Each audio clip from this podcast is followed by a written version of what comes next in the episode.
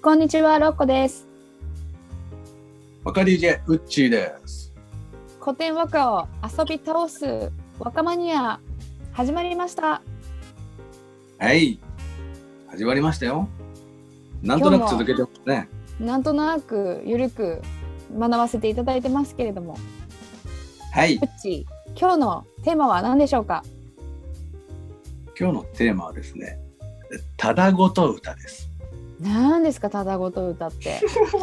なんか楽しそただごと歌っていうのはですね、う。うん。もう、まあ今の時代にあえて和歌を読もうとしている、うんまあ私たちの目標とすべきはい。歌の歌風、がただごと歌っていうの？ただごと歌に定めたっていう感じです。何ですか？どういう、どういう歌読んだっていいんですけど、うん。僕はですね、ただごと歌を目指していきたいと、まあ、こう表明するに至ったっていう感じですかね。えー、何？わかんないですよね。うん。ただの歌ってこと？ただの、まあまあただごと歌。実はあの、短歌の雑誌がありまして、月刊短歌往来というものにですね、うん。あの、私のこの論評を載せてもらったんですね。え、すごい。うち。すごいかどうかっていうのは僕もよくわからないんですが、まあ載せてもらった際にですね、ただごと歌のことを熱く語ったんですよ。なんで？まあだから、この雑誌の意図は、もちろんこの短歌の雑誌ですからね、現代の、うん現代の言葉で、まあ、現代の心を読むものですが、うんあえてそんな中で和歌やってる私たちって何者かっていう、まあそういうことから始まりまして。まあそこで、じゃあどういう歌を読んでいるのか。ということは、まあちょっと僕なりにやっぱり振り返ってちゃんとか考えてみてですね、まあちょっとそこに書いたんですよ。で、うんそれがただごと歌ですっていうふうに書いたんですね。えー、気になる。ただごと歌、実はですね、うん、これ江戸時代の後期にですね、出てきた言葉。言葉というか、まあ、考え方。そうなんですよだ。まあ、実はそのただごと歌っていうのは古今和歌集の彼女にですね、6つの歌の様って言って歌のタイプをですね、6種類紀貫駅を述べてる中に、まあ、ただごと歌っていうようなことで、言葉がまずあああるにはあったんですけど、うーん。まあそれよりはですね、あの、江戸時代の終わり頃ですね、うん小沢ロワンとか、まあいうん一番は香川歌劇っていううん。人なんですけど、うん。まあ、彼らがですね、目指した歌風というか、もう過論でですね、述べてたのが、ただごと歌を読むべしと。こういうふうに言うんですよ。えー、で、か香川歌劇とかは、後に敬遠派といってですね、うん。あの、まあ、いわゆる、まあ、明治時代に入ってもですね、はあの宮廷の歌壇の中心を占めるような割と勢力になっていくんですけど実はこれをい。つまらぬ歌い目だって言って正岡子規とか明治の革新的歌人たちに批判されてまあ、そこで和歌の歴史がもうほぼ断ち切られるようななるほど。だからただごと歌で終わっちゃったんですよねもう和歌のこう和歌の最終最終最的な終末路？末路一番盛り上がったところ さ最後に盛り上がったところ敬遠派のただごと歌優秀の美。優秀な美って言ったらどんななんですかわかんないですけどね。まあへえ、そうなんだ。面白いですね。そうなんです。だから、まあ、ただごと歌ってもその通りですね。まあ、ただごと、まあ、なんていうかこう、自分の思いをね、そのまま述べるっていう、割とこういうシンプルなことなんですけどね、うん要するに。ああ、自分の思いをシンプルに述べる。はい。えそれ、それが明治で批判された、その、これが不思議なとこそそっちの方は新しい方はあの自分の心をただ述べるって感じじゃないの？そうなんですよ。だから香川が香川歌劇とかはうん。逆に言うと当時新しいこと言ってたんですよ。古典の和歌の世界にあって、うん。見たまま感じたままを読むって言い出したんですよ。ああ、そっかそっか。あだからの好きとかそういうのに載せないでってことですよね。はいうんただ、うん。思想はそうだったんですけど実際読んだ歌はというとまあやっぱりこう雅な、まあ、あまり変わらぬ題材を読んでいたんですね。あ実のところ。そこがやっぱり難しいところなんですそれは今もそうだと思うんですけどね。この難しさって。だから結局明治時代もそういうところをつ,、つけ入る隙が大いにあって。つまらない歌だってことになっちゃったんですけど、うん。うん。まあ、僕もだから別に今自分の心を素直に飲めるっていうところで言うとうんこのただごと歌が正しいとは思ってないんですけどうんうんうん。第一に今和歌をやるってやっぱりその大和言葉が好きだっていうのがまずあると思うんですよね。うんだから香川歌劇とかっていうのその素直に心を述べるっていったところよよりもその和歌の雅な、まあ、大和言葉の調べうんはすごく大事だと思うんです僕も。で香川歌劇たちもそこは譲れなかった。で譲れなかった結果、まあうん。最終的に、まあ、うん批判されちゃったんですけど、僕はそこは守りつつその題材とかうん。に新しさを求めていく。こういうことは今できるただごと歌じゃないかなと思ってるんですよ。えうっちすごいですね。なんかそれを短歌の本のはい、本表に載せたんですよね。そうです。まあさらりとですけどねそこで。ああんまり細かいことは喋れる。へえ。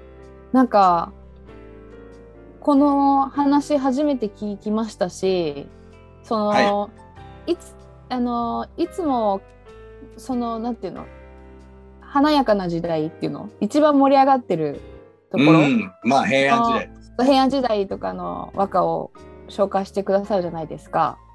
がそえの最終的なところ、切り替わりの直前、ですね。新鮮ですね。新鮮ですしいい歌なんですよ本当に。僕やっぱり行き着いた先やっぱりここになるんだろうなっていう感じのものですよね。例えば聞きたい聞きたい。行きましょうか。まあ簡単にですけどね。はい。菜の花に蝶も戯れて眠る蘭猫間の里の春の夕暮れうーん。これ歌の響きとか成長っていうこうねは古典的な美しい調べじゃないですか、感じする。うん。ただですよまあこれ香川歌劇の歌ですけど菜の花に蝶が戯れてとかってこういうことを読むんですよ。うーん。題材としては蝶なんて読まないんですからねやっぱ。何の花はあります？菜の花もまああんまない。これは俳句とかですよねやっぱりね。和歌の題材じゃないですよ。戯れ、戯れるとかもあんまないような。うん。頭ぶれるってあれですよねうん。両人秘書に載ってるあの遊びやせんと生まれけん戯れせんとや生まれけんとかってこういう今用のフレーズでは出てきたりしますけどまあでも実際和歌ではどうかっていうとちょっと僕もそこまではすぐ出てこないんですけどねでもなんか直接的な表現だなって思って、そうですよねなんかうん、なんか、なんかそのうちの言ってることすごいわよくわかりました。新しさ感じました？うん、なんか、え、だから庶民的よね。庶民的ですしこういうのもありますようん。すごろくの市場はいかに騒げとか降りこぼしける夕立の雨うん。え、だいぶ、だいぶ現代的じゃないですか。すごくないですか？え、でもこれは、あの何、何？モダンなはい。短歌、短歌とかそっちのなんかそういう俳句とかそういう部類には入んないのよね。入んないんですよ。やっぱりこのね、何？何が違うの、やはりですね、うん。降りこぼしける夕立の雨とかって、これはうん。僕はすごくいいと思うんですけど、やっぱりこう中途半端ですよね。なんかこう若的な雅な雰囲気を残していると。あ残してますねふ振りなんとか切るとかはい。僕はこのミックスが異様にいいと思うんですけど、やっあぱりそうじゃなくてこう中途半端だっていうことにもなったんだと思いますし香川歌劇はここまでできたんですけど後に続いたその敬遠派の人たちはやっぱりこうつまんないよって戻っちゃってるんですよね。あそうなんだそうなんですよ。やはりねこう思想というかこういう発想をですね生んだ人はやっぱりそれなりのこう革新的なものをやはり生生みますけどそれに続く人たちって結局ね真似ですから。あそっかそっかそっか。そこの香川歌劇のやりたかったことの本当のところまではやっぱり行き着かなかったんですね。うーん。なるほど、でね、結局つまらんの歌だと明治時代になってしまったと。あら残念そうなんです。だから香川歌劇って結構批判されるんですけど明治時代の人たち。あと紀貫之と並んで、まあ、あそうそのなんだすごい名前で、へえそうじゃ本当はないんですよということですね。だからすごい歌に新しさを求めた人だったんですよ。なんかすごいですねうっちうんどうですか？えなんかそのなんていうのかな大勢の人がこれつまんないってあ大勢の人っていうのかな？その影響力ある人がこれつまんないって言うとみんはないそっちに行きがちじゃないですか。たたうんそのうんうんあなんかそう聞こえてきたみたいな そうですね。惑わされるみたいなのが、はあのあありがちだと思うんですよ。うん。もちろんそっちの方が好きっていう人もいるけれどもだいなんか惑わされるタイプの人もいるじゃないですか。うん、世間、います世間ね。一般、うん、でもうっちーはいやそうじゃないよ。そここここここがいいんだよみたいなのってなかなかねそうやって言ってくる人いないから。すごいいい話聞いたなと思った。これもやっぱ出会ったタイミングとかによるかもしれないですね。明治の正岡式とか斎藤も口がいいと思ってて、いきなりこう、じゃあ、明治時代の歌で剣派見たらつまんねえと思ったかもしれないですけど、僕はやっぱりこう、和歌の歴史をこう紐解いていってくると、うんここに行き着いて、あ、こういうことを言い出したかと思って、ああいう歌だなと思って。えー、すごい。ねいやーいい話でした。ありがとうでも、なんかそのあのロックはいつまでたっても和歌を読んでませんけれどもはいはいはい。聞くとできそう。そこのとこただごと歌聞くとなんかちょっとできるかもって思そうう。ですよね。これやっぱり香川歌劇とかはやっぱり進んでて掛け言葉とかああいう円まあ円語はちょっとあれですけど掛け言葉とか序言葉的なことはあんまり使ってないですよね。もうだから本当自分のまあそれはちょっとやっぱ雅な発想を踏まえてますけど自分の実際あった風景を読んでるんですよ。そうねそうね。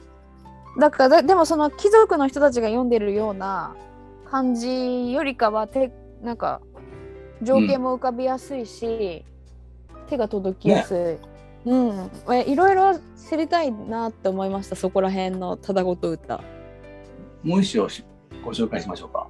はいお願いします富士の峰をこの間この間に帰り見て松の影組む浮島ヶ原。うーんこれなんか地名ですよね、単純に。何かこう浮島ヶ原に掛け言葉が入ってるとかじゃなくて、単純にこう富士の富士山見ながら、うんまあ、どっちに向かってるかわかんないですけど、うんあもう一回こう帰り見て、まあ、その帰り見て帰り見つつ、ここの浮島ヶ原にえーたどり着いたなみたいな、単純にこういう歌だと思うんですよね、これ。何かこの奥に恋の匂いがあるとか、そういっためんどくさいことはないんですよ。それはこの技法がみたいなのがあんまないのかなはい、で自分の素直な体験をですねこういう美しい調べに乗せるとうーんこういうことにできるんだなっていうことですよね。えー、すごいなんか入門編としていいなうん。